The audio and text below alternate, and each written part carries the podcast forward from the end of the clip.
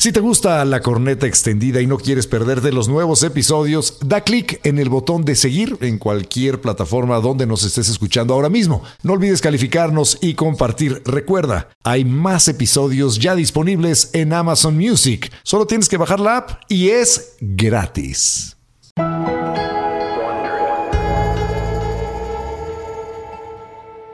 Este podcast contiene lenguaje explícito y está dirigido a un público adulto. El mensaje puede considerarse vulgar y ofensivo. Recomendamos discreción. Desdémono, otra vez hueles a leño de otro hogar, a frijoles de otra cazuela. Ya estoy harto. Jotelo, ya te dije que solo fui a una cena, a casa de Casiano. Y Casiano preparó un delicioso cerdo ancho en salsa de chile pasuano y un plato de pura avena. ¡Mmm! Ay, ¿por qué me cuentas todo lo que hicieron? ¿Estás loco? ¿De qué estás hablando, Jotelo? Fue un evento muy tranquilo. Además, Casiano aprovechó la velada para enseñarnos su mosquete. No sé si es nuevo o qué, pero como que lo vi un poquito más largo que el tuyo. Siempre comparándome con los demás. No soy suficiente para ti, Desdémono. Oye, espérate, Jotelo, te cuento otra cosa muy simpática que pasó. Casiano ya estaba un poco borracho y que se saca el sable. No quiero saber más. ¿Por qué no mejor te quedas allá? En casa de Casiano. Jotelo, cálmate, por favor. Te sigo contando. En uno de sus movimientos de batalla, Casiano tira el putaje y termina con el sable todo enfrijolado. ya, ya no puedo más. Yo merezco algo mejor que esta relación. Eres un desgraciado, Desdémono. Ay, Jotelo, otra vez con tus celos enfermizos. Ya te dije, fue solamente una cena, carajo. ¡No! me ahorques! ¡Ah, ¡Me falta el aire! ¡Muere, maldito, muere! Bueno, déjame decirte algo, por favor. Detente para poderte explicar. Ok, Desdémono, ¿qué me quieres decir? Tienes nada de qué preocuparte. Por el sin dientes no hay descendientes. ¡No! ¡Sabía que había algo entre ustedes! ¡No!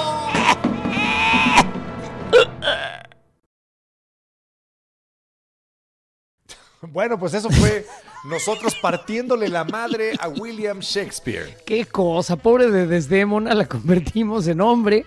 Y bueno, a Otelo lo hicimos un muchacho de suaves maneras, pero los celos son terribles. Y en la gran obra de Shakespeare eh, se, se expone el horror que puede traer un celo injustificado. Justificado o no, eh, él no lo sabe en su momento, Otelo. Él es influido por Yago, su amigo, que le susurra al oído y le dice: Desdémona es infiel, te está pintando el cuerno y tú no te das cuenta. Exacto. Y entonces, Otelo, este clásico personaje de Shakespeare, es atacado por lo que él mismo denominó el monstruo de los ojos verdes. Así es. Ese terrible monstruo de los celos. Es una de las sensaciones más horribles que uno puede sentir. Bueno, algunos eh, científicos eh, describen la sensación como algo muy cercano al dolor físico, cuando se pierde la confianza en un ser querido, cuando se siente la traición de un amor o de una amistad, se sienten los terribles celos y precisamente de eso se trata este podcast,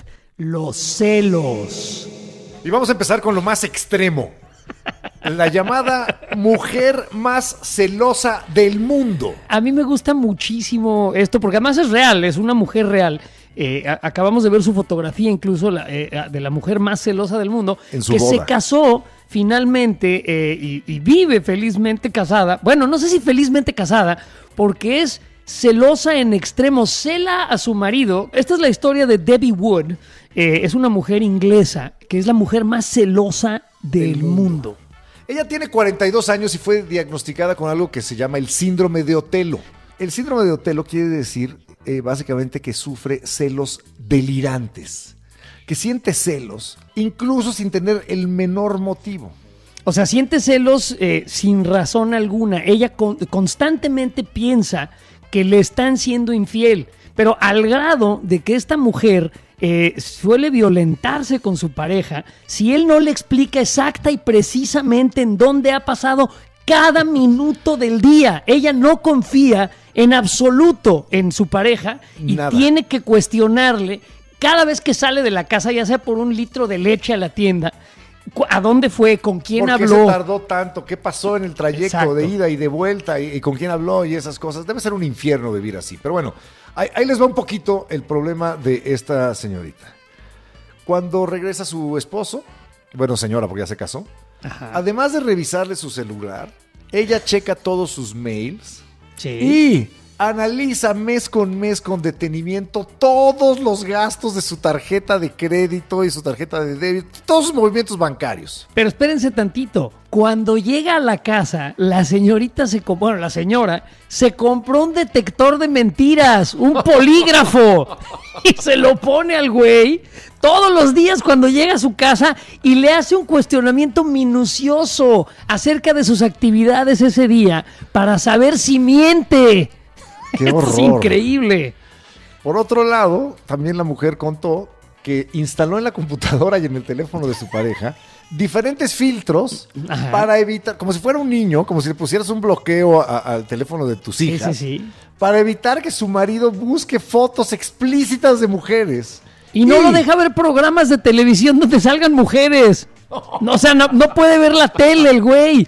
No puede ver las noticias con Denise Dresser. Las tiene que ver con Ciro Gómez Leiva. O sea, no ¿Cómo- puede ver cómo? mujeres Oye, ¿a ti en también televisión. te pasa? ¿Qué? Denise Dresser, es que yo no puedo, güey. Me, me perturba muchísimo Denise, güey. Con su A mí cara me de más displicencia. Ciro. Con su cara de displicencia, eres un estúpido. Entonces, esa cara que pone de todos son unos idiotas, menos yo, me Eh. excita muchísimo. No sé por qué. Ok, este, bueno, te- entonces te recomiendo que mejor veas, no sé, a. Loret de Mola, güey. A Ciro. No, es que también me excita. No. bueno, Bueno, estos güeyes iniciaron su relación en el 2011, se conocieron a través de Facebook y se mantuvieron juntos a pesar de que el hombre asegura que ha sido algo difícil vivir con ella. Wow, algo difícil, detector de mentiras diario, cada vez que va por la leche. Aunque él aclara que ha valido la pena. Pero ¿cómo puede ser? ¿Cómo puede valer la pena estar con una mujer que todo el tiempo te está jorobando con a dónde estuviste, con quién hablaste, qué estabas haciendo? infierno para los dos. Siéntate porque te voy a, a hacer la detección de mentiras. O sea, es terrible. Este güey no puede vivir tranquilo porque su mujer lo cela constantemente, no confía en él. Y además de todo, la señora en cuestión, la señora Wood, eh, tiene bipolaridad y trastorno dismórfico corporal. O sea, tiene un problema terrible con cómo se ve físicamente. Y, y estoy viendo Ese la foto punto- y... ese es- sí, bueno, ese es un punto chale, medular. güey. Sac, sas. Digo, no es barbaridad. eh, una gran belleza. eso- Ninguno eso de los dos, ¿eh? O sea, no. no. Pero ya, ya vimos que en el tema de los celos y, y de las infidelidades, Ajá. pues eh, la belleza física o la fealdad no no, garantizan nada, nada, no, son, son irrelevantes. Pero bueno, ella dice que antes de conocer a su actual marido tuvo relaciones desafortunadas. O sea, la mula no era arisca, es lo que Se está hizo. diciendo. Ajá. Se hizo, o sea, que tuvo experiencias en las que le pintaron el cuerno, supongo yo, y que además ella tuvo muchos problemas con el alcohol, que ya dejó. Pero todavía no ha logrado dejar estos celos infames y, y- y- y, bueno, Ahora, este hombre, para ella y para su marido. este hombre es un hombre enamorado, porque mira que aguantar todo eso, bipolaridad, trastornos mentales, alcoholismo, celos injustificados, cuestionamientos constantes, o sea, no tiene un momento de paz, no lo dejan ver la tele. Imagínate que estás viendo la tele, un partido de fútbol, y sale Inés Sainz, güey. ¡Ah! ¡Apaga Cámbiale, eso! cámbiale. ¡Quita eso! O sale un anuncio de, de brasieres, o un anuncio de cerveza, o, o- o el árbitro del partido que resulta que tiene bonitas piernas. Bueno, eso es terrible. Esta, esta mujer tiene un problema mental. Sí. Está diagnosticada con lo que se llama el síndrome de Otelo, Sí. del que hablaremos más adelante. Pero antes, vamos a darnos una vuelta por qué tan celosos somos los mexicanos y, según los mexicanos, ¿quién cela más, hombres o mujeres? Oye, pero para que no se ponga celosa Denise, es Merkel la que me gusta, no Dresser. A ver, mi amor, ¿qué parte de eres la única mujer en mi vida no te quedó clara? ¡Clara! ¿Quién chingados es Clara, cabrón? Terrible, güey. ¿Te gusta sentir celos? Bueno, pues si eres mexicano, ¿Se te sí antoja sientes celos. sentir celos? sientes muchos celos eh, y les vamos a hablar de cómo sentimos los celos los mexicanos, por lo menos en estadísticas, en números, eh, cómo nos afecta esta Yo, yo pensaría que, que- que en México, con el profundo machismo que hay, Ajá. seríamos una sociedad muy celosa. Y mi experiencia anecdótica, Ajá. digamos nada más este, extraoficial, sin ningún rigor científico, es que sí, eh, hay otros países en donde la gente es mucho menos celosa que en México. Sin duda. Yo sospecho que los mexicanos sí somos bastante celosos, pero vamos a ver lo que dicen las encuestas acerca de nuestro Así es. país. Porque eh, aquí tenemos una en que dice que, según este sondeo, 37% de los mexicanos mayores de edad considera que las mujeres son más celosas que los hombres. Pero chequen ustedes, el 29% piensa que los hombres son más celosos. Aunque una- un tercio de la población piensa que ambos lo son por igual. Pero entonces estamos viendo que los hombres creen que son las mujeres. En. México, ¿quiénes son más celosos, hombres o mujeres? Porque Yo creo que extremos de ambos. las mujeres. Yo, ¿Tú yo crees que diría que las mujeres? en general. Pues fíjate qué curioso, porque la encuesta revela que los hombres en México pensamos que las mujeres son más celosas y que las mujeres piensan que los hombres somos más celosos, Correcto. pero en realidad pa- parece que todos en México tenemos un nivel alto de celos comparado con Ahora, otros si países. usted se pregunta quién es celoso, es usted. ¿Ok? si Pero este usted estudio tiene esa conocer duda. Que los mexicanos nos percibimos como poco celosos. Solamente el 20%, dos de cada 10 se ve a sí mismo como muy celoso. Ajá. Y 6 de cada 10 dicen que son poquito celosos. Ok, y bueno, este, no nos reconocemos como celosos, pero dos tercios de la población declaran que no aceptaría que su pareja mantuviera una relación de amistad con una de sus exparejas y solamente una de cada cuatro lo aceptaría. Pues sabes, somos una sociedad celosa. Esto es lo que eh, Pero con eh, está exparejas. representando aquí. ¿Y amigas? Con ¿Y amigos? exparejas, no sé, yo pienso que cuando una relación ya terminó, pues no hay ningún Ya. problema, ¿no? Pues ¿No? adelante. Pero bueno, este estudio apunta que una tercera parte de los mexicanos declara haber tenido en algún momento un problema con su pareja a causa de los celos. Ok. Solo una tercera parte. Yo sospecho que es más alto. Y Pues el 41% de los encuestados dijo haber tenido que decir mentiras a su pareja para evitar un conflicto de celos. No, Y bueno, las, chécate esto. Las mujeres reconocieron en mayor medida haber armado alguna vez una escenita de celos, revisar mensajes y pertenencias por celos, y los hombres admitieron por arriba del promedio haber seguido, seguido ¿eh? a su pareja. Esto está, esto ya es, a mí, ya- Esto ya. me parece enfermo A también. también. O sea, si no, si de plano no hay absoluta, Si o sea, no en absoluta, una pero si no, persona, como, como con lo que estábamos hablando, que al principio de, de este, de esta transmisión, la Ajá. mujer más celosa del mundo. O sea, ahí no hay confianza alguna. Absoluta. Yo creo que en la relación tiene que haberlo. Pues yo Pero digo. bueno, los celos son un sentimiento que llevado al extremo, pues provoca pleitos, discusiones, rupturas y hasta tragedias. ¿Te acuerdas de esa boda a la que fuimos? Donde el, el güey que estaba oficiando la boda dice, sí, porque Claudia no es, eh, no es tu eh, mucama, no está para servirte, este, porque a- a- algunas veces estas cosas eh, causan pues, celos, peleas, divisiones, incluso asesinatos horribles en la boda. Y todo el mundo así, ¿qué? ¿Qué? Perdón, la va, ¿ahora ya la va a matar, güey. O sea, todavía no se casan y ya la va a matar. Pero aquí Muy hay feo. una parte que me parece muy, muy interesante, eh, que dicen los mexicanos sobre los celos. Que es común encontrar quienes se sienten halagados al descubrir que provocan este sentimiento en sus parejas. Y quien se siente defraudado si su pareja no la, lo cela o la cela, aunque sea un poco. Eso está muy raro, ¿no? Pero es una realidad, ¿eh? es una realidad estadística. Eso No, declaran sin los duda. en estas encuestas, que les gusta sentir un poquito de celos. O, bueno, más bien sentir que su pareja los o la cela, aunque sea un poquito. ¿Será Es como una manera de demostrar que les importa, ¿no? que te celan? No, te celan. no sé, no sé si a mí me atrae la idea de que me celen. Más bien me parecería molesto. La verdad. Bueno, es que esta, esta encuesta no se trata de ti. Y el no, no, yo sé, yo sé. se trata de ti. Pero, no, sino, per- perdón, el mundo entero se trata de mí porque el único que lo está percibiendo soy yo. Así que lo único que me interesa es mi percepción del mundo. Por ende, todo se trata de mí. Bueno, entonces cierra el hocico. haz- Así como ustedes. No para transmitas us- tu podcast, ponte No, no, tú no. solito y ya, cabrón. Para ustedes también, y sépanselo, el mundo solamente existe en su cabeza. Lo único que importa son ustedes. Yo valgo madres, Eduardo vale madres especialmente. Este, y, este podcast vale madres. Lo único que importa son ustedes y su experiencia sobre esta tierra. A mí me gusta esa idea, fíjate. Me gusta esa ¿Qué? idea de que todos y cada uno de nosotros somos el protagonista de la película de nuestras vidas. Sí. Y tú, en la película de mi vida, eres un personaje secundario, de gran Así relevancia, es. sin duda. Correcto, pero secundario. Así Estás es. ahí al margen. Yo soy el centro del universo en mi película. Es correcto. Todo está creado para que yo lo disfrute, lo vea, lo viva. de Y cuando yo me muera, todo se va a acabar. película. Hay otros personajes secundarios como el nuevo. Ajá. Está, bueno, mi coprotagonista, que es Sofía, ¿no? Con la que vivo yo, eh, el, el- el romance de mi película. Y-. Y, y está mi hija y, y los hijos que. En fin. Y, y de repente por ahí se cuela también un extra. O hace un cameo.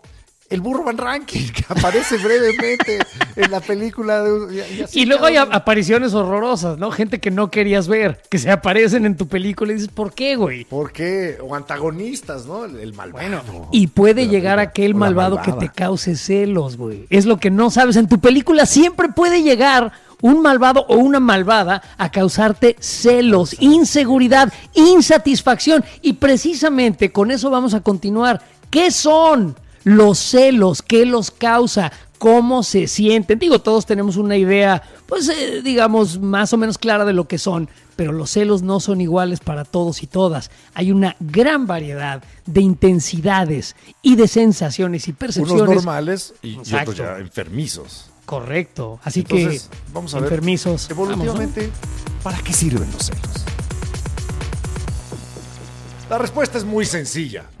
Evolutivamente, ¿por qué existen los celos? Porque ningún mamífero, vamos a ser más genéricos, no solo los Sí. humanos, quiere criar los genes de alguien más, los genes del Sancho. Ahora, Por eso existen una- los celos. Hay una diferencia interesante entre los machos y las hembras de la especie. La maternidad es muchísimo más segura que la paternidad. Tú sabes que el hijo que salió de tu cuerpo como hembra de una especie, pues es tu hijo. Hijo ¿Con de quién mi lo hija, procreaste? mi nieto. Correcto. Hijo de mi hijo, quién sabe. ¿Quién sabe? Y así y así decían las abuelitas en, otros, Sí. en otras épocas, porque hoy en día pues ya se puede saber, ¿no? Pero bueno, de alguna manera eh, la ciencia ha avanzado muchísimo más rápido que nuestra programación, digamos, evolutiva. Lo- lo- las sensaciones que tenemos lo- más primitivas, ahí están y seguirán. Entonces, los celos en ese aspecto benefician más, siento yo, al macho de la especie, porque No. tiene que asegurarse, asegurarse de que no está criando a los hijos de otro. Efectivamente, pero ahorita te puedo decir por qué discrepo contigo. A ver. Por- de entrada, bueno, pues sí, lo- los machos son celosos de las hembras porque no quieren que las embarace otro macho y después estar gastando recursos energéticos y tiempo en cuidar a una ¡A cría sus que no es- bastardos! que no es suya. Deja tú bastardos a, a los que no son sus hijos, a los hijos del Exactamente, Sancho. correcto. Pero eso explicaría y explica, de hecho, claramente los celos masculinos. Pero si lo que tú dices es cierto, fuera cierto, no existirían punto los celos femeninos. Correcto. Lo que ¿Por qué sucede. existen? Bueno, Existen. los celos femeninos porque te quitan los recursos. El proveedor, en todo caso, de- el macho que tendría que, que gastar sus recursos en ti, o sea, recursos de, vamos a hablar de- en general de eh, una cuestión animal mucho más primitiva, en protección, en eh, una guarida, en comida, este, en, en, en la, ahora sí que la educación no, pero el- el- la Pero manutención, hablando pues, de los niños. específicamente de, de los humanos, ¿no? Porque esto no sucede en otras especies, por ejemplo en los felinos, donde Ajá. copulan y el macho se va y la hembra tiene a sus crías. Bueno, Punto. pero ima- y el macho no imagínate- contribuye. Imagínate que una mujer que ya tiene hijos de pronto descubre que el marido tiene que gastar recursos en otra familia que tiene del otro lado de la ciudad. Y esos niños también tienen que comer, necesitan ropa, tienen que ir a la escuela y entonces los recursos se tienen que dividir. Es por eso que también existen Hay en un nivel muy básico. Hay una teoría muy interesante de las relaciones humanas que a mí me Ajá. encanta porque explica claramente. Los seres humanos nacemos totalmente indefensos. O sea, un bebé no puede hacer absolutamente nada por sí mismo. Es ni, correcto. siquiera, ni siquiera puede caminar, a diferencia no puede de un ni limpiarse la Nada, no puede hacer nada. Así es. Por lo tanto, necesita del apoyo de sus padres. Esto eh, es algo que de- de- diseñó, por llamarlo de alguna manera, o descubrió la evolución, para que el cerebro humano, que es gigantesco, pudiera seguirse desarrollando fuera del útero. Correcto. Si, si se desarrollara hasta que podemos caminar dentro del útero, imagínate cómo le desgraciamos la salida a las pobres hembras. Tendría que salir un niño La- de 12 años de ahí.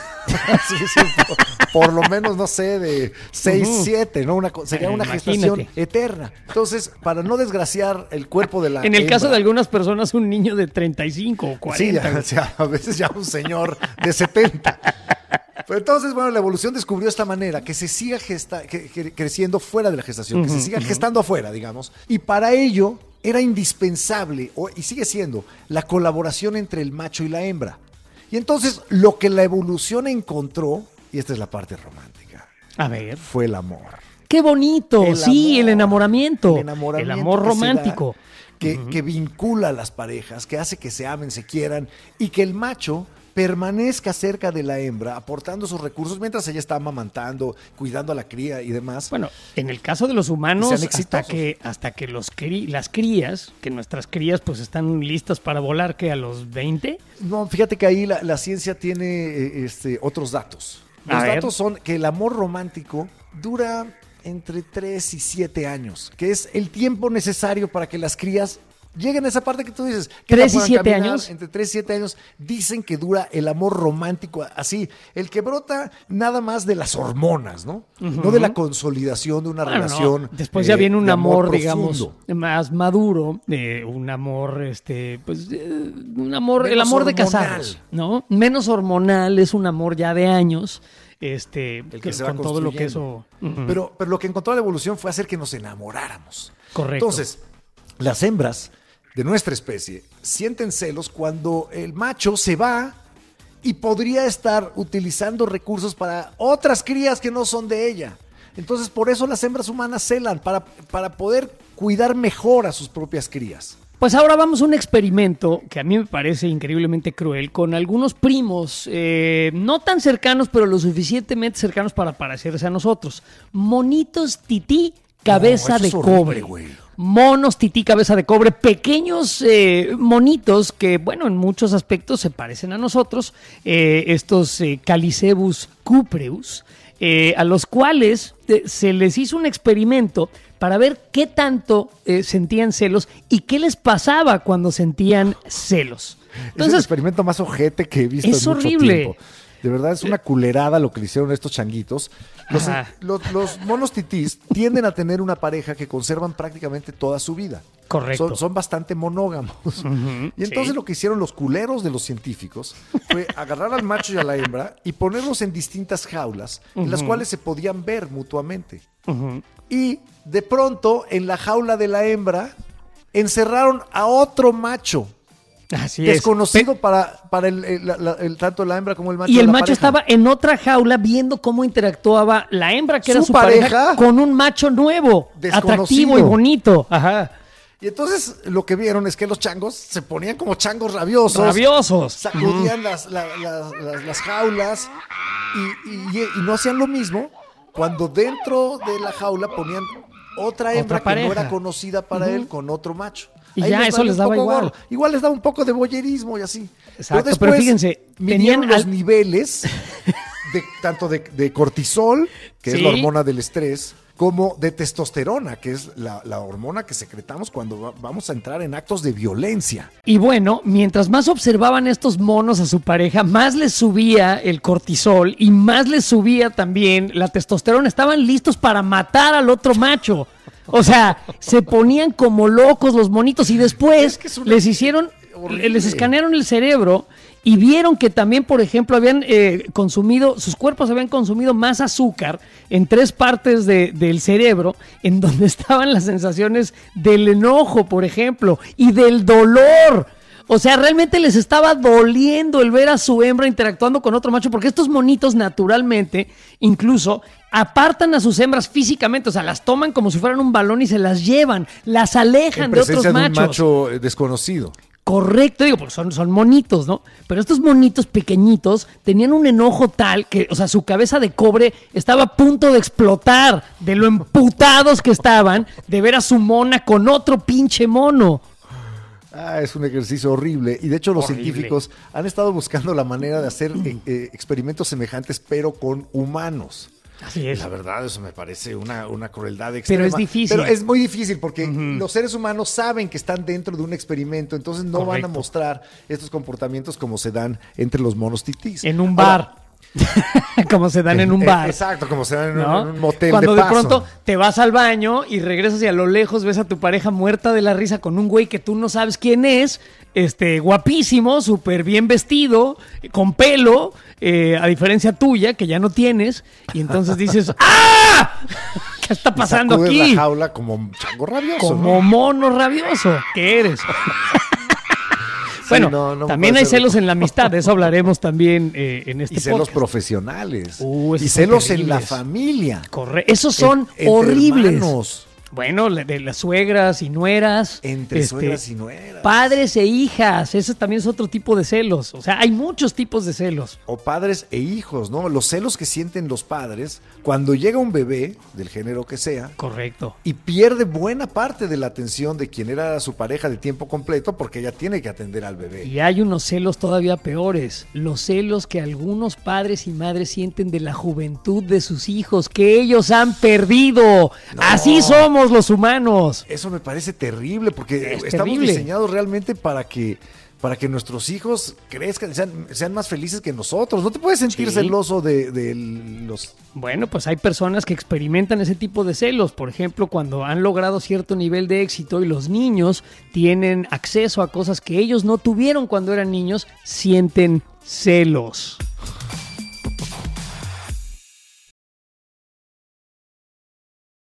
Doctor psiquiatra. Eso es lo que tenemos el día de hoy aquí para el podcast. A un doctor no especializado en el piernas, psicoanálisis. Doc. El doctor Manuel Acevedo, bienvenido al podcast de la Corneta Extendida. Hola, ¿Cómo ¿cómo, estás, están? Doc? Muy bien, muy bien, muchas gracias. Doctor, dime una cosa. ¿Es malo sentir celos? No, a ver, eh, empecemos. ¿Quién no ha sentido celos? ¿No? Pues, eh, yo sí los he sentido. Sí, José yo Ramón también. también. dice que los ha Ajá. sentido. Este, me imagino que el nuevo también. Eduardo lo siente a cada rato cuando hablo con otros locutores. Puta, ¿vieras cómo se pone, Doc? Como, Exactamente. como Huila. Sí, sí, sí. Que no te vuelva yo a ver hablando con Gomizo, con Facundo, güey. Bueno, ¿qué tal hablas tú con, con Omar Chaparro y con Ah, quién bueno. sabe quién? Es que hay niveles. Efectivamente, efectivamente, pues, el- los celos son completamente naturales, ¿no? Eh, son, es una respuesta emocional, para empezar, ¿no? O sea, vamos a, a entrar de que es una emoción y todas las, las emociones son válidas. Eh, esto nos va a llevar, pues, a enojo, nos va a llevar a ira, nos va a llevar a frustración, angustia. Entonces, pues, aquel que diga, yo no soy celoso, más bien, eh, más, ¿cuánto te importa, no? El- la otra persona. Es importante en una relación el sentir celos. Y no estoy hablando en doble sentido, ¿eh? este, dejemos eso aparte porque va a sonar así muchísimas veces. Pero rato. Sentir celos es una cuestión sana. O sea, digo, estás hablando de, de la normalidad de los celos. Correcto. ¿Es sano y en qué punto se vuelve insano? ¿En qué punto los celos son un problema? En la relación que sea, ¿eh? puede ser una relación eh, interpersonal como amistad o, o de pareja, o puede ser una relación laboral. Eh, centramos ¿Hasta en qué en los momento? celos de pareja, ¿te parece? A Para- ver, vamos a los celos de pareja. Bueno, ¿En qué momento son empiezan el ya origen, a el origen de los celos es, es, es igual, ya sea de pareja, ya sea de amistad, ya sea de, de cualquier tipo de relación. Eh, sí son sanos los celos siempre y cuando te dejen vivir. En el punto en el cual ya no te dejan existir, ya no te dejan vivir, ahí es donde se, se convierte en algo patológico. Recordemos eh, en cualquier edad, ¿no? En una relación de pareja, si ya no tienes que salir con los amigos o tienes que avisarle a la pareja eh, que tienes que ir con los amigos o, o tienes que mostrarle con quién estás y demás, ahí ya son patológicos, ahí ya no, ahí ya no puedes vivir como tal. O sea, una cosa es que salgas a comer de pronto y pues vas con tu pareja y, y ves que pues un güey se le queda viendo acá y pues medio que le echas una miradita de oye, ¿qué hubo, qué hubo? Claro. Este, Viene conmigo. ¿Eso es sano? ¿Eso está bien o Eh, no? Sí, claro, porque es una respuesta natural. O sea, el, el, el, el celo como tal es el miedo a perder lo que creo poseer.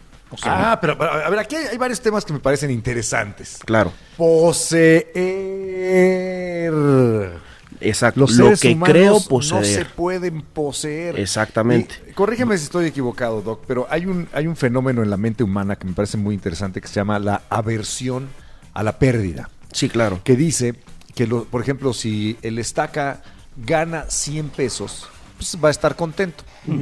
Pero si pierde 100 pesos, va a estar más molesto de lo contento que estaría si lo gana. Es decir, cuando perdemos algo que ya consideramos nuestro, nos da más coraje que la alegría que nos da ganar la misma cantidad de dinero. Eso, Efectivamente. eso dicen varios estudios eh, hechos por universidades muy interesantes y, y muy profundos. La aversión a la pérdida. Entonces sucede que nosotros tenemos esa misma aversión a perder algo que sentimos nuestro y por eso sentimos esos celos ta- tan, a veces tan profundos. Sí, de hecho, esto viene desde que somos bebés, ¿no? Nosotros creemos que nuestra mamá es nuestra nada más. Entonces viene la parte del Edipo, cuando llega el papá y creemos que nos los va a arrebatar. Creemos que ya va a dejar de ser nuestro. Cuando se convierte en algo sano es cuando le enseñamos al bebé que no porque esté mi papá deja de ser mi mamá. Igual pasa con la parte de los hermanos, ¿eh? La parte de los celos como tal, en la parte de la posesión como tal, es esta afrenta que tenemos de que nosotros no somos el ombligo del universo. Que antes de que nosotros llegáramos ya existía mamá, ya existía papá, ya existían hermanos, ya existía el mundo como tal. Y si yo dejo de existir, el mundo va a seguir existiendo. Uy, nos hace sentir pequeños y poco relevantes, sin importancia. No sin importancia, pero sí no somos el ombligo, ¿no? Es una herida narcisista como tal. Entonces, conforme va creciendo, se le va enseñando al bebé que sí, efectivamente hay alguien más. Y que sí, efectivamente... eh, Chingada madre, hay otra gente, carajo. Exactamente, ¿no? jefa. Exacto. En los celos precisamente es aceptar que hay otro. Oye, Doc, y, y ya- hoy lo mencionaste brevemente, pero tú a estas alturas de la vida, ¿crees todavía que Freud tenía razón con el complejo de Edipo? ¿Todos realmente queremos copular con nuestra madre y asesinar a nuestro padre? No es que querramos copular con nuestra madre. Eh, se va mucho más allá. Freud justamente menciona esta simbiosis con la madre. queremos que sea solo nuestra. De hecho, él menciona que los bebés son perversos polimorfos. Eh, queremos Perversos el, polimorfos. Sí, justo. El bebé es el perverso polimorfo en el cual quiere el placer donde sea, por donde sea y de la manera que sea, pero solamente placer. Ok, ok. Por donde sea. Es que sabes que yo siempre he dicho que es bueno que los bebés sean chiquitos porque si no te matarían por una galleta. Qué bueno que Sí, son claro. pequeñitos. Y créeme que lo haría. Si tuviera las fuerzas, sí, sí Sí. lo haría. Ve cómo, Sí, cómo se relacionan entre dos bebés cuando se quitan el juguete y se lanzan a la agresión directa. Son pequeños ¿Cómo- cómo era? monitos. ¿Polimorfos? ¿O cómo era? Perverso polimorfo. Perverso Per- poliformo. ¿Puedes abundar en ese, en ese concepto del perverso polimorfo? Porque me Bueno. encanta el nombre. Está increíble. Así le voy a poner a mi siguiente perro, el perverso polimorfo. güey. No, pues el perverso polimorfo es esto, lo que te digo. Quiere, quiere el placer, solamente me- eh, piensa en el placer y de la manera que sea posible. Y, y si no es posible, busca la manera que sea posible para conseguir este placer. Esto es en los bebés. Ya cuando se, se- se crece y, y- y tiene esta misma patología, pues bueno, justamente ya vienen otras cuestiones como eh, el antisocial, el asocial. eh, pues ya el narcisista maligno, ¿no? Que, que utiliza al objeto en, eh, en favor suyo solamente. El narcisista maligno. Muy bien. Qué bonito.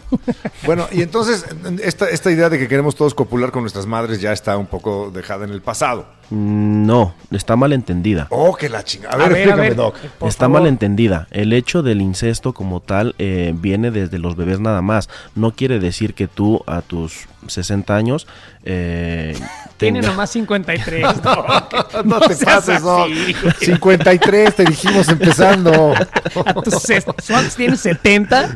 Ok, perdón, te interrumpimos. No quiere decir que que Eduardo a sus mis 53 70 años- tenga deseos de ese estilo De para copular con mi madre, ¿verdad? No, esos su son, son, son huellas que te dejan en el inconsciente como tal, ¿sí? Eh, en la parte justo en los celos, lo que viene es esta herida narcisista en la cual siento que me van a arrebatar lo que amo, siento que me van a arrebatar lo mío, lo que considero mío como tal. Entonces, es la, en la parte, retomando la parte de los celos, el- es el miedo a quedar desfusionado. En el- lo que mencionábamos hace ratito, los bebés están fusionados con la madre, solamente se alimentan de la madre eh, desde que están dentro, dentro del vientre. Y ahora entonces cuando ese bebé crece y se va dando cuenta que el mundo es más amplio y que hay que interactuar con otras personas, que hay que compartir, de- digo, desde los juguetes hasta eh, Los más afectos. adelante los afectos, eh, esa persona se va eh, pues convirtiendo en, una, en un individuo funcional socialmente, pero, pero, sigue sintiendo celos, sigue teniendo ese deseo, digamos, primario de obtener algo y una vez que lo obtiene no perderlo nunca jamás. Como decía Eduardo hace rato, cuando ya tengo algo ya lo asumo como mío y me duele más perder ese algo que asumo como mío que ganar algo nuevo. ¿En, en qué momento este, eh, e- ese deseo de, de- no perder nada se convierte en, en algo problemático? Cuando no, repito lo que dije hace rato, cuando no te deja vivir. El hecho de que no, Nos no está te deje existir. doctor, ¿te diste cuenta? Ya, sí, claro, sutilmente, pero tiene toda la razón. Estamos ver, pendejos, te pero lo vuelvo él a decir, estudió- güey. Él estudió estas cosas y nosotros no, así que perdón, Doc, pero No, te sí, chingas y me explicas otra vez. No, no, no. los, los celos no patológicos va a significar una relación. Ajá. ¿sí? Si no hay celos, no hay relación. Ahora, esa es otra cosa que de la envidia, ¿eh? que, no, ¿Es que, no se, que, no se pueda, que no se pueda confundir con la envidia. Para que pueda haber celos debe de haber un tercero, ya sea imaginario o real. Ok. ¿sí? Entonces, cuando, cuando, cuando hay celos es que hay una relación. ¿Por qué? Que no se malinterprete de que si, si siento celos es porque me importas y si no siento celos es porque ya no me importas. Eh, Ahí se, se puede tergiversar mm, este, demasiado cuando lo utilizan como, como arma. ¿sí?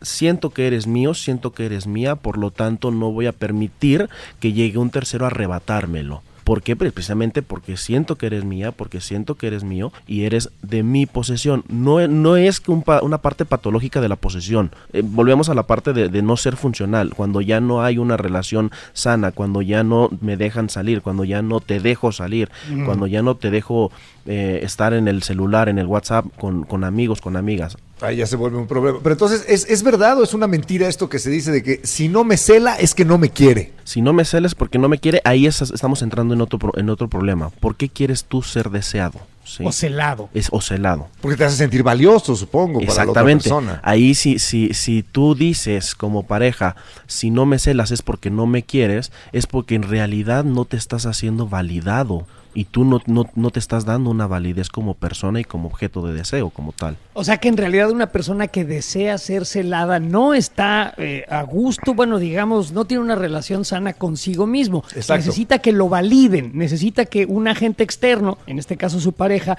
lo valide como un objeto eh, a poseer Deseable, o a proteger. valioso. Y, y hablando de esa, de esa parte, lo que decíamos del- de, de la parte perversa, ahí cuando, cuando se entra en esta dinámica de la no valía y cuando deseas ser deseado de manera, de la manera que sea, lo que vas a, lo que vas a provocar es te voy, sé que te voy a poner celoso con esto.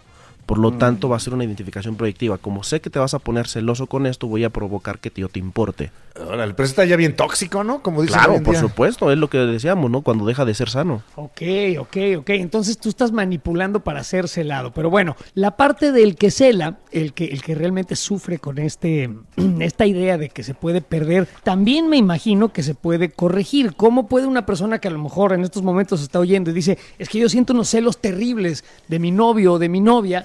Y no quiero ser así, es, sé que es negativo. ¿Cómo hace esa persona para deshacerse de ese horrible sentimiento? Porque los celos, digo, yo los he sentido. Son horribles. Es muy, es muy Sí, difícil claro, son con terribles, ellos. son Pero, terribles. ¿Cómo corriges eso a tu persona cuando eres muy celoso o celosa? Bueno, para empezar no son enchiladas, ¿no? O sea, no, no, no, no podemos decir eh, Otra ahí vez te van. está.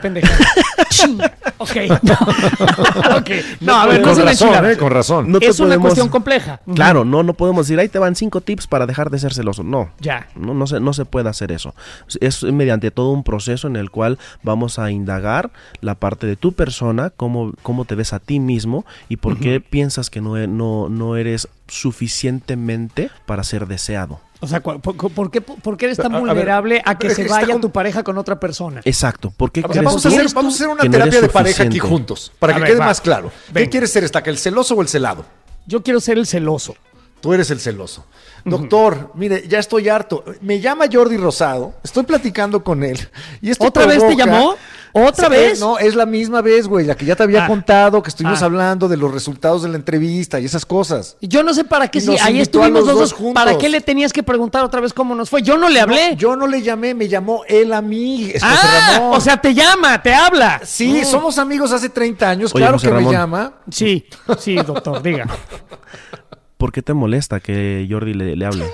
Pues ¿para qué le tiene que estar hablando, doctor? Si Esa no fue la estuvimos ahí en la entrevista, pero ahí estuvimos en la entrevista juntos, hicimos la misma entrevista, no necesitaba una calificación. Yo le dije que nos había ido bien, yo le platiqué Ya- ya lo, lo sé, chistoso ya- que ya estuve, yo le dije cómo amigo, le completé hasta sus chistes, doctor. O sea, y ahora mundo- le tiene que hablar a Jordi. ¿El mundo Ajá. debe de girar a- alrededor de ti, José Ramón? Bueno, él hace el programa conmigo, doctor. ¿Con quién, ¿Con quién ha hecho este programa años? ¿Con Jordi? No, No. conmigo. Ni que fuera Jordi, yo te a la Jordi tenía una pregunta.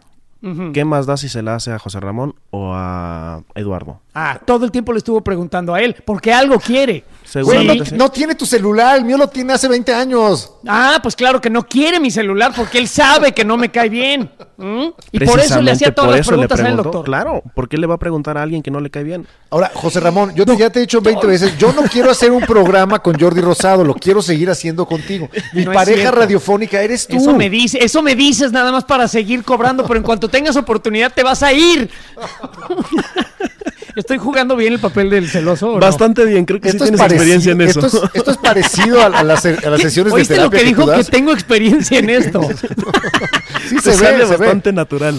Está bien. Lo está haciendo muy bien el doctor porque lo está llevando a qué te hace sentir a ti, Claro. José Ramón, esos celos. Exacto, exacto. Porque no es responsabilidad del, del otro, sino mía, lo que estoy sintiendo. Ajá. Sí, ahí es, hay otra es la barrera. Inseguridad, Hay es la inseguridad personal la que me hace sentir Claro, esto. hay- incluso hay otra barrera que, que se puede tocar con el tema de la infidelidad. ¿No? Eh, la parte de la infidelidad corresponde en el otro, pero tenemos que ver esa barrera, que, cre- que creemos que el otro es nuestro, que creemos que el otro podemos eh, manipularlo, eh, vulgarmente dicho, de tal forma en que voy a querer que él reaccione como yo quiero que reaccione. Entonces ahí estás quitando toda validez del otro. Ah, muy interesante. La otra persona pues tiene derecho de ser como ella es. Tiene una Y- vida Y no como se tal. tiene que comportar exacta y precisamente como tú quieres que, que reaccione. Claro, ese es otro, ese es otro, por ejemplo, de los errores en la pareja. Que si yo le doy eh, regalos, si yo le doy detalles, si yo le doy todo esto, yo espero que haga lo mismo, porque yo lo estoy haciendo. Ah, o sea, no estoy dando, digamos... eh, Desinteresadamente. Es- Exactamente. Desinteresadamente. Estoy dando para ver si me regresan lo mismo o Claro. algo similar. Qué tóxico, en Cuando- verdad. Visto así, sí, ¿no? Sí, Visto es así, sí. terrible. Es terrible, porque estás esperando que el otro reaccione como tú quieres que reaccione. Entonces estás quitándole la validez y la existencia como persona al otro.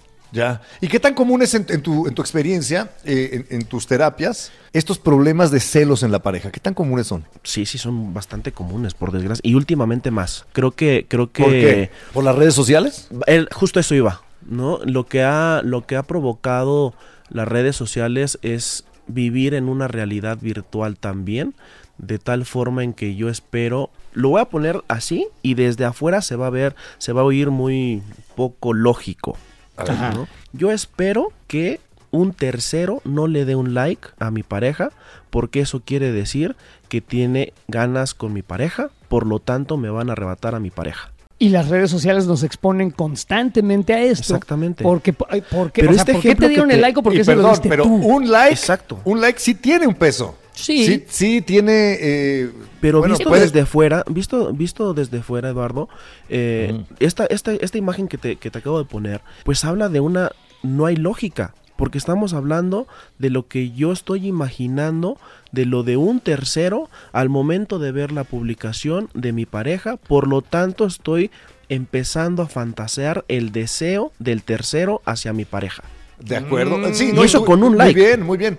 Claro, y además tu pareja no tiene la culpa si le da un like a una persona. Claro. Ella no lo puede ni impedir, ni promover, La ni pareja nada. subió, subió una foto, subió una foto porque le gustó o porque quiso simplemente. Y le pusieron flamitas y aplausos y corazones. ¿Y eso no lo puedes controlar tú? Ajá, No, no, no, definitivamente yo creo que por eso uno no se debe de sentir celoso, ¿no? Porque Claro. no lo puede, tu pareja no lo puede evitar, ni, ni lo está promoviendo, Ahora, ni nada, ¿no? Es ahí un estás traspasando varias barreras. Estás traspasando la barrera de lo virtual, ¿no? Porque no hay una interacción real en el mundo real, sino simplemente es un like en una realidad virtual. Ok. Esa es la primera barrera.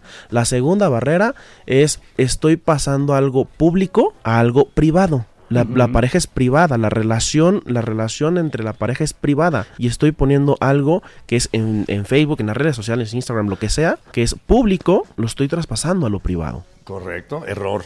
Entonces ahí es cuando estamos empezando a ver lo que está afectando las redes sociales, no porque sean malas, sea claro, sino en cómo lo estás adoptando tú como persona, como pareja, lo- las reacciones que puedan tener en redes sociales. Oye, Doc, y entonces, ¿dónde acaban los celos naturales, eh, normales y eh, sanos y empiezan los celos enfermizos? Te van Cuando- a pendejear otra vez cuando ya no te dejan vivir. Yo ya Cuando aprendí. deja de ser funcional, exactamente. Cuando dejan de ser funcional en el consultorio. Cuando deja de de- ser funcional, pendejo, ya te lo dije. Pero a ver, La cuando mente del ser funcional es que ya no puedes Cuando empieza a afectar la relación. Porque dices, ¿dónde está mi Incluso esposa? la interacción, la interacción en la relación. Deja de haber interacción en la relación. Ya, ya se convierte en una especie de híbrido donde ya no hay dos personas, sino que es eh, una sola, ¿no? Y, y- y deja de ser como tal la persona. Pero y esa es una forma de violencia además, Doc. Y, y, o Claro. sea, eh, o sea, el, el estar celando a una mujer y decir, ¿dónde estás? ¿Y por qué te vistes así? Eso es hablabas? violencia. Bueno, Eso es una violencia. mujer y un hombre, ¿eh? Sí, hombre, pero en el caso, o sea, yo soy hombre, ¿Quién es no más mujer, pero celoso en México, los hombres o las mujeres? Es por igual. Es, es lo mismo, ¿no? Es por igual. Pero bueno, es, es violencia de hombre a mujer o de mujer a hombre, pero estar, estarte, por ejemplo, a ver, ¿de dónde vienes? ¿Con quién estuviste? Este, Mándame ¿con la quién ubicación hablaste? actual, ¿no? De- Exacto. Mándame una foto de donde Mándame- estés ahorita. Exactamente, ¿no? Y, ¿Quién y- es esa secretaria nueva que entró ahí? Este, ¿quién? no sé, es, es como control total de la otra persona. Lo que tú dices me pareció muy interesante. Ya no son dos personas. Yo ya estoy considerando que somos uno solo, ¿no? Sí, sí. Y que yo tengo que controlar los movimientos de la otra persona como, a como toque. No, como, no como toque, a como yo considero que es. ¿no? Ya ni siquiera es como toque. Si fuera como toque, bueno, pues cada quien tiene su vida y se están complementando en la pareja. Ajá. Pero como, como yo estoy pensando que el otro es mío, es parte mía en esta, esta cuestión eh, de la fusión, de esta cuestión de la fusión, de la simbiosis, entonces necesito que me mandes la ubicación en tiempo real y pruebas para ver que no me estás poniendo el cuerno, para ver que no me estás siendo infiel. Ahí Oye, ya y- estamos hablando de algo enfermizo. Sí, de algo Sí, claro, Ahora, sí, lo que, lo que estábamos comentando, ¿no? Cuando deja de ser funcional. Yo, yo por ahí este, leí que el- el- la sensación, eh, y bueno, todos hemos sentido celos y díganme si no, es eh, similar al dolor físico. Cuando tú sientes celos, profundos celos de, de otra persona, es comparable al dolor físico, ¿no? Que eso es correcto, o sea, es- Claro. es, así de angustiante. Claro, eh, eh, me, me robaste la palabra. La, la sensación, la emoción que me lleva a los celos es la angustia y una angustia profunda de dejar de ser, dejar, Dejar de ser de la ser, pareja, de dejar de ser deseado. Oye, y ahora vayamos a otro tipo de celos. el porque ego, también- también nada le más pega hay- ego durísimo. Claro, bueno, por supuesto. Pero bueno, an- antes, de, antes de abordar el ego, hay otro tipo de celos, ¿no? Está el- el- los celos, por ejemplo, en una relación eh, familiar. Eh, no sé, los celos que puede sentir un padre del novio de la hija o una madre de la nuera. O los celos que puede sentir El, pa- a lo el mejor- padre del novio de la hija fue lo primero que dijiste. Pues es sí, que digo, son celos. como yo tenemos hijas Tenemos adolescentes. hijas. Pues la sí. proyección a más no poder. Ah, pues es cierto, ¿no? Pero a ver, aquí el- los celos pueden tomar diferentes formas, te digo, pueden ser celos en una relación laboral. En cualquier tipo de celos- relación, en cualquier Ajá, tipo celos de interacción, profesionales. en cualquier Por ejemplo, tipo de hay celos relación. profesionales, Doc. ¿Podemos hablar un poquito de eso? Sí, claro, cuando siento que me van a arrebatar el puesto. Exacto. Hay, hay, hay, hay algo que, que es, a mí me, parece mucha, mucha gracia, ¿no? Cuando alguien de recursos humanos llega a entrevistar a, a una persona de vacante de recursos humanos Ajá. y le dice, ¿tú dónde te ves proyectado en dos años? Pues ¿dónde estás tú? En tu puesto.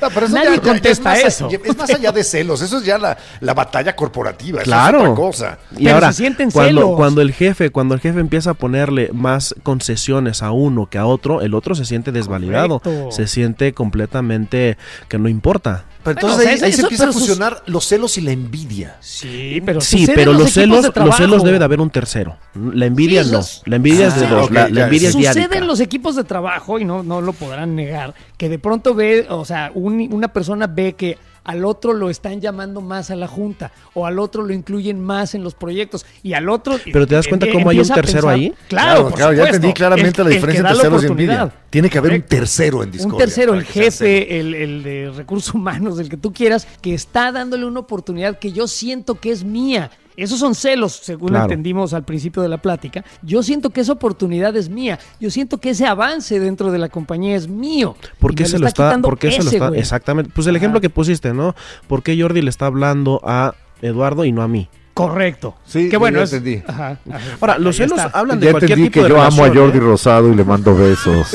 para que se enca- encabrone el estaca. Bonito ejercicio, ¿no? El de, el de- el de celar y ser celado. Hay una moda de que vamos a, a- a quitar la ansiedad y vamos a que no tengas ansiedad. A ver, eso, eso, eso es irreal, es ilógico que alguien no tenga ansiedad. Lo que, lo que te provoca como tal los celos, la ansiedad, es que te pongas las pilas, que, que, que, que te pongas alerta como tal.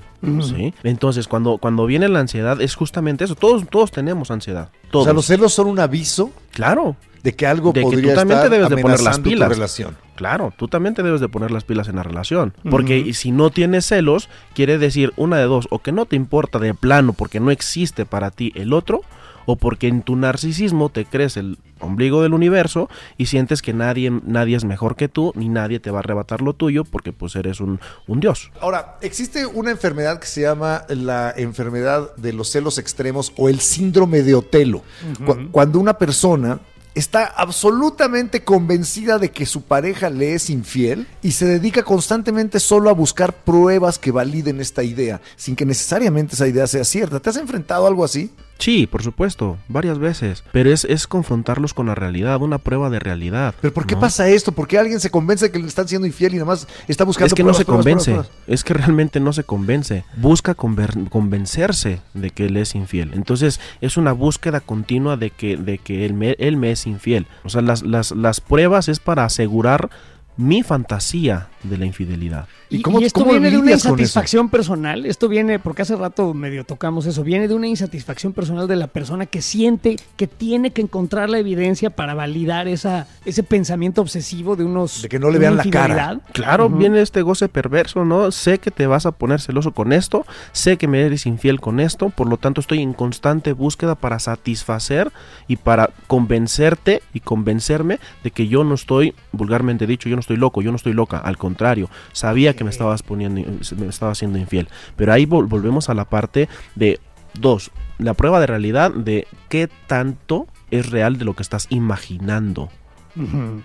Y la segunda, ¿qué estás ganando con eso? ¿Por ¿Y cómo qué, se- por qué tu relación, por qué tu relación debe de ser con la agresión? A ver, a ver, otra vez eso. ¿Por qué tu, tu relación debe de ser con la con la agresión como, como un ingrediente principal en la agresión. Porque al final de cuentas, el, el- el tipo, la tipa que está buscando ser, eh, convencerse de que le es infiel, hay una agresión de por medio. Está agrediendo a la otra Está persona. con agrediendo al otro y a sí mismo. Entonces se convierte hasta en una Ah. cuestión bastante sádica. al otro y a sí mismo. O sea, me estoy torturando yo solito con estos pensamientos obsesivos de que tiene que haber algo que compruebe estos celos que yo me estoy Que imaginando, tú pero eres también una me estoy mierda haciendo que me está pintando el cuerno. Claro. y, por sádico. ende, y por ende, yo soy una mierda que no vale, este, no tiene la fidelidad porque algo está mal en mí. Y ¿Es, estoy- esa, ¿Es esa la idea? Sí, al final de cuentas, ¿de dónde nace la idea de que él es infiel? ¿Por qué? Porque tú también estás imaginando que puede ser infiel. Por lo tanto, lo estás proyectando en el otro esta cuestión tan, tan eh, dolorosa para ti, el hecho de tú pensar que también puede ser infiel. Entonces viene la, la agresión de por medio en todo momento, constantemente, y ahí es justamente lo que decíamos hace rato cuando deja de ser funcional. A, Sí, a ya ver se si me vuelve un puedo pedo poner. la relación. Yo Claro. sé que yo sé que yo podría hacer esto de ser infiel. Yo sé que yo Entonces, quiero si ser yo, infiel. si yo puedo y si yo quiero, quiere decir que él también. Tú también lo estás haciendo, o sea, tu pareja, pues. Claro. Qué horror. El león cree que todos son de su condición Pero también, qué ¿no? tortura constante, doctor. Imagínate. ¿Cómo se puede vivir así? así. ¿Cómo se Imagínate puede ser visto así? desde la agresión. No, pues no. Solamente ser visto desde la agresión, qué triste, qué doloroso Sí. y qué vacío. Sí, La infierno. gente sale de eso, Doc. Digo, Esa tú es mi eres- pregunta. Sí. ¿Cómo tú- les ayudas a salir de eso? ¿Cómo lo sacas de eso? Sí, sí, sí, sí, sí salen de ello mediante un proceso analítico desde dónde viene la parte de la agresión, desde dónde viene la parte de que tú te sientes insuficiente o desde dónde viene la parte de que no eres visto. Ok, ok. ¿Y tiene que cambiar las dos personas o solamente la persona que padece este síndrome de Otelo? Bueno, ahí son, ahí, ahí- ahí esa parte, porque también eh, Porque es un puede de ser pareja, que el otro, sí, claro, pu- puede ser que el otro esté provocando que él se ponga celoso. Y haciéndolo a propósito. Sí, Más claro. tóxico todavía. Haciéndolo a Entonces propósito. imagínate, te quiero que en la- sufra. En, la, en el consultorio, en el consultorio lo que se ve es eso. Tú, ¿desde dónde proviene la parte de que no eres visto? ¿Desde dónde viene el vacío de que no eres visto? De que mamá no te atendió,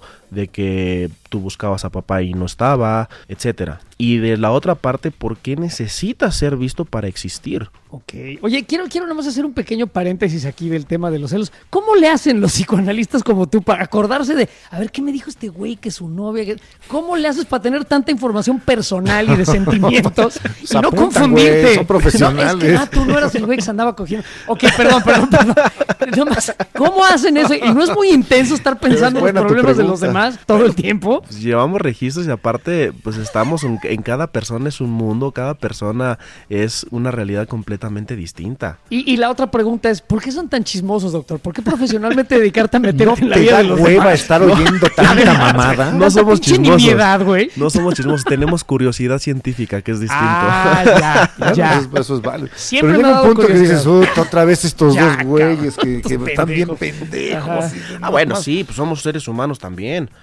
¿no? O sea, también cuando, cuando llegan, llegan los pacientes, eh, hay un vínculo como tal, un- una interacción como tal con los pacientes, entonces a veces nos enojan, a veces nos preocupan, nos alegran, eh, tenemos días malos también nosotros que decimos, "Puta, quisiera hoy no agendar ningún paciente y no atender a ninguno, porque pues también somos seres humanos. Oye, Doc, y ya para cerrar, me gustaría preguntarte, porque estoy seguro que hay mucha gente que está pensando ahorita que les gustaría hablar contigo, que seguramente tienen algún tema relacionado con lo que hemos hablado. ¿Dónde te pueden encontrar?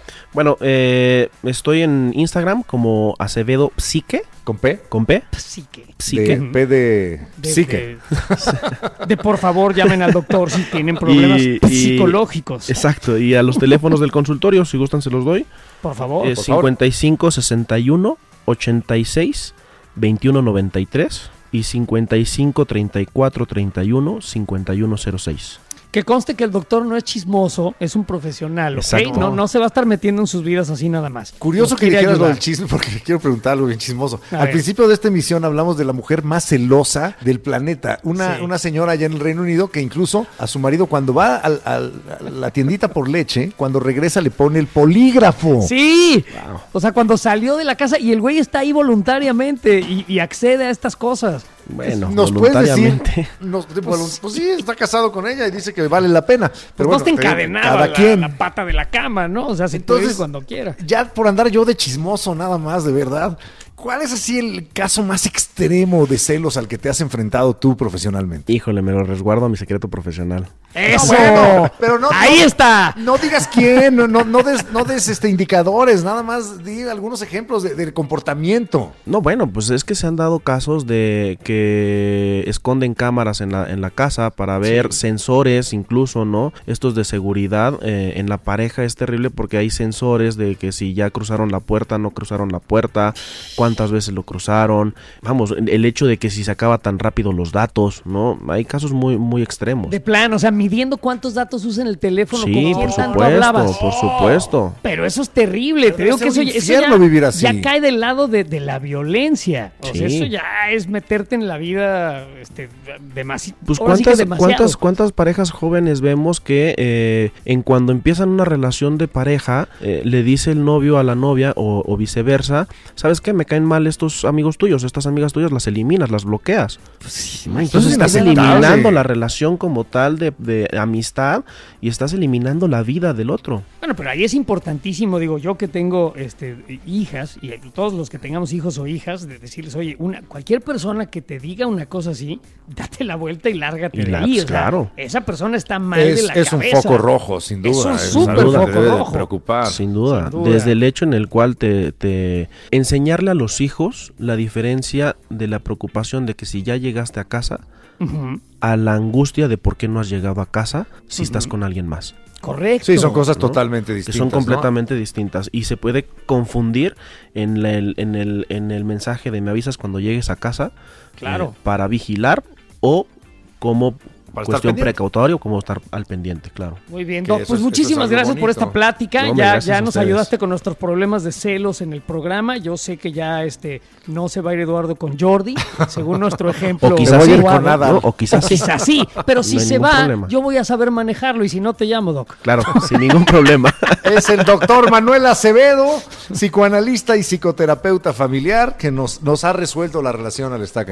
Perfecto. Gracias. Doc. Gracias a ustedes, a sus órdenes. Dame la mano y vámonos, Eduardo, ya. Un Ya, abrazo, no dame un beso, güey, Te dame- veía yo volteando para otro lado, Oye, cabrón. viste que el doctor no está feo. No? ¡Cállate! Y es más joven que tú. y es más joven, Más que tú.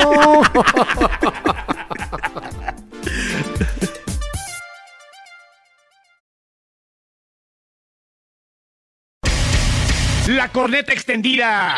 Totalmente extendida para llenarte de placer informativo. Deja que se descargue en tu aparato nuestro elixir auditivo. Si tu vicio ya era la corneta extendida, será tu perdición. Entrégate al libertinaje conceptual y refocílate nuestra posilga digital. Cada semana el tema más duro, Y el más actual que nos dé la gana abordar. sin censura, Sin tapujos. sin vergüenza. Cada martes te entra uno nuevo. Un nuevo episodio de La corneta extendida.